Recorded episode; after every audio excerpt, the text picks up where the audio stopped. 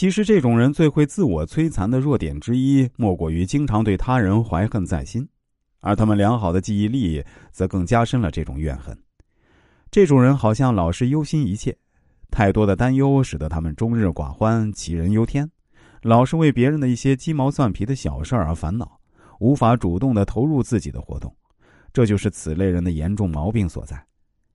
这种人担忧和罪恶感的心态，经常会出现在他们生活中的任何事情上。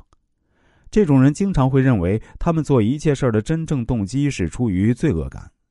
为了反悔想象中做错的事儿，他们好像永远忙个不停的清洗自己。这种人看重文化教养和合适的举止，他们了解礼貌和仪式的社会价值，并重视维护社会道德为己任。他们愉快的遵守法律和权威。这种人认为社会需要约束和倡导才能顺利运转。他们永以维护人类生活尊严和提高生活质量为己任。没有什么比诚恳更能独特的表现出这种人的力量。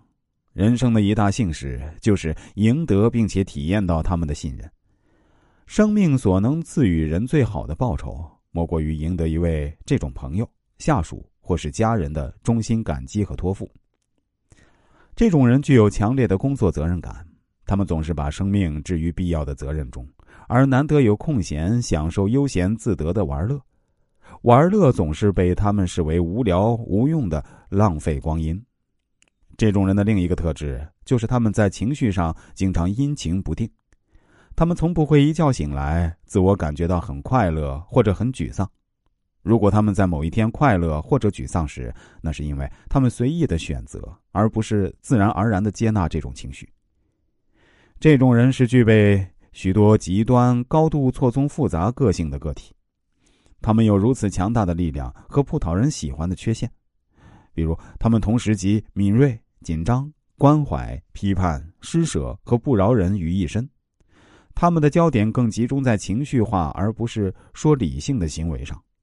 尽管如此，他们也经常为了情绪的别扭而心怀愧疚。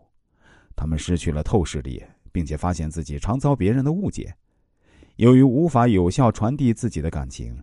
这种人也会极力挽回被伤害的情谊，以图体验亲密，这是使他们感受生命有意义的要素。这种人的复杂心理击垮了自己，也同样殃及与他们有关系的人。也许这就解释了为什么这种人反复进行自责，有如经常责备别人。